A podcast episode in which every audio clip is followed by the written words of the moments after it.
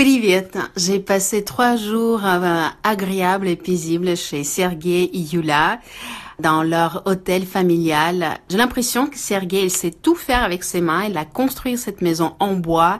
Il a fabriqué tout l'immobilier lui-même. Et Yula, il s'occupe des fleurs. Et euh, dans cette maison-là, il y a six chambres. Euh, c'est plutôt pour les gens de la région. Il y a très peu de touristes. Euh, cet village qui s'appelle Utulik est pas du tout touristique, ce qui a été euh, très intéressant pour moi parce que c'est authentique. Et euh, pendant la journée, on se retrouve avec les habitants sur le véranda, on boit du thé, on boit la vodka, moi je ne bois pas, mais les Russes c'est vrai, adorent boire et ça commence même le matin pour certains. Mais ce que je préférais le plus, c'est discuter avec Sergei de tout, de la politique, de l'économie. Il m'a posé la question étonnante pourquoi les gens à l'ouest ne se marient pas?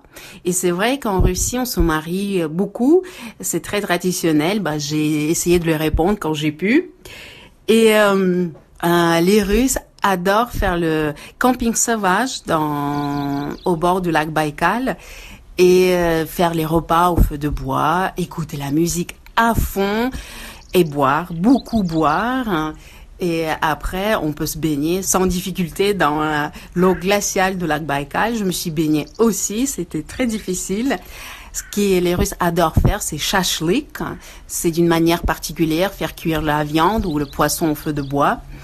Et euh, je laisse mon cœur au lac Baïkal. C'est un endroit très touchant qui euh, rentre en vous et euh, c'est difficile de partir, hein. mais je dois y aller. Ah, je prends mon train pour Ulan-Ude et je vous raconte tout ça dans le prochain épisode.